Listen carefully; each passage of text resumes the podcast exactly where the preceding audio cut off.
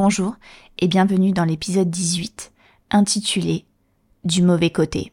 Je suis Sarah, j'ai la trentaine et j'ai créé ce podcast pour faire face à tout ce qu'on peut ressentir à partir du moment où on apprend la maladie d'une personne que l'on aime plus que tout au monde.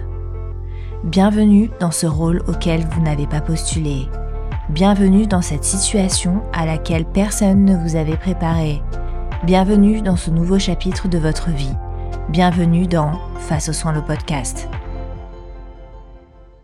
Avant de commencer le contenu de l'épisode, j'aimerais faire un petit disclaimer. Ce dont je vais parler aujourd'hui, ça s'applique vraiment aux cas dans lesquels il n'y a pas de danger immédiat de décès. Et dans les situations dans lesquelles l'information sur l'état de votre proche à autrui, à une autre personne, n'est pas indispensable. Par indispensable, j'entends euh, nécessité d'une décision euh, immédiate médicale, euh, danger de vie ou de mort. Commençons par une question. Est-ce que cela vous est déjà arrivé quand après ben, des années de caregiving, des années de traitement, de médicaments, qu'une nouvelle hospitalisation soit nécessaire, qu'un nouveau traitement soit encore nécessaire pour votre proche, et que, encore une fois, la situation ne s'améliore pas, voire se dégrade après ces traitements, mais que, pour une fois, vous n'avez pas envie de le dire à vos amis ou aux personnes proches. Que pour une fois, vous n'avez pas envie d'être l'oiseau porteur de mauvaises nouvelles, gâchant la conversation, cassant l'ambiance et grignotant le bonheur et l'insouciance de votre entourage qui vit sans maladie.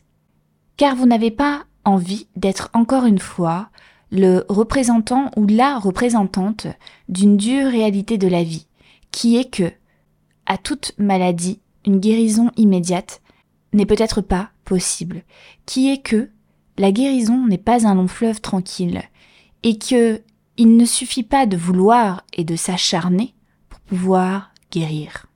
Mais que finalement, que vous lui disiez ou non à votre entourage, cela vous rend mal.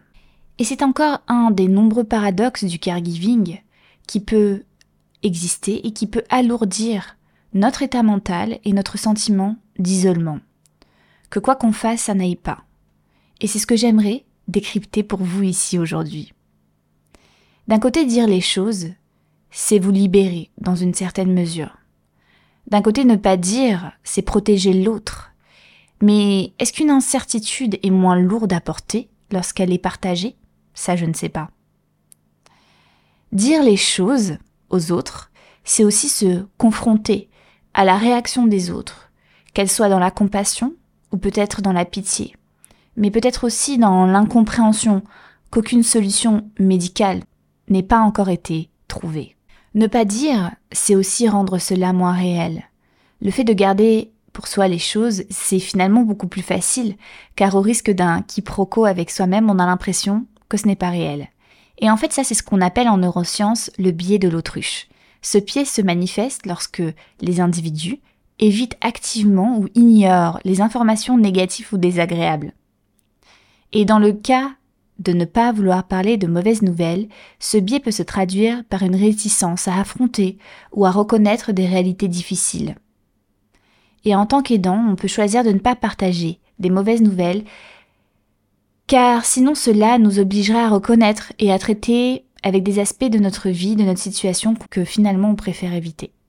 Dire les choses, c'est aussi avoir l'impression d'être moins seul. C'est éventuellement demander une perche pour qui est prêt à nous la donner. Combien de fois en tant qu'aidant on vous a dit Qu'est-ce que je peux faire pour toi? Peut-être trop rarement. Mais pour qu'on vous le dise, encore faudrait-il donner l'occasion qu'on nous le dise. Faire semblant que tout aille mieux ou bien malheureusement ne constitue pas une opportunité de saisir cette perche. Et finalement qu'on décide de le dire ou non, en fait on est du mauvais côté. C'est le titre de l'épisode. Soit celui du dissimulateur. Vous savez, l'émetteur du fameux oui, ça va, alors que votre proche doit subir une nouvelle opération. Soit celui de l'apporteur de mauvaises nouvelles. Je ne vais pas vous mentir, je ne pense pas qu'il y ait de solution à ce paradoxe. Juste une observation du statut. Une observation de la situation là-dedans, de votre rôle là-dedans et du poids qu'elle a sur vous. Et c'est déjà un énorme premier pas de conscience, je pense. Se confier à des inconnus qui sont prêts à recevoir l'information, ça peut être aussi le début d'une solution. Mais vous savez ce que j'aimerais vous dire aujourd'hui? C'est que vous pouvez incarner ce que vous voulez dans le monde extérieur. Cela ne regarde que vous. Que vous n'avez pas à vous forcer de faire des choses ou de dire des choses parce que vous pensez que vous devez le faire. Vous faites des choses parce que vous en avez envie. C'est tout. Si vous n'avez pas envie de vous confier sur une situation particulière, c'est ok. Si vous en avez envie parce que vous sentez que l'oreille est là et que la personne est prête à l'accueillir, c'est ok.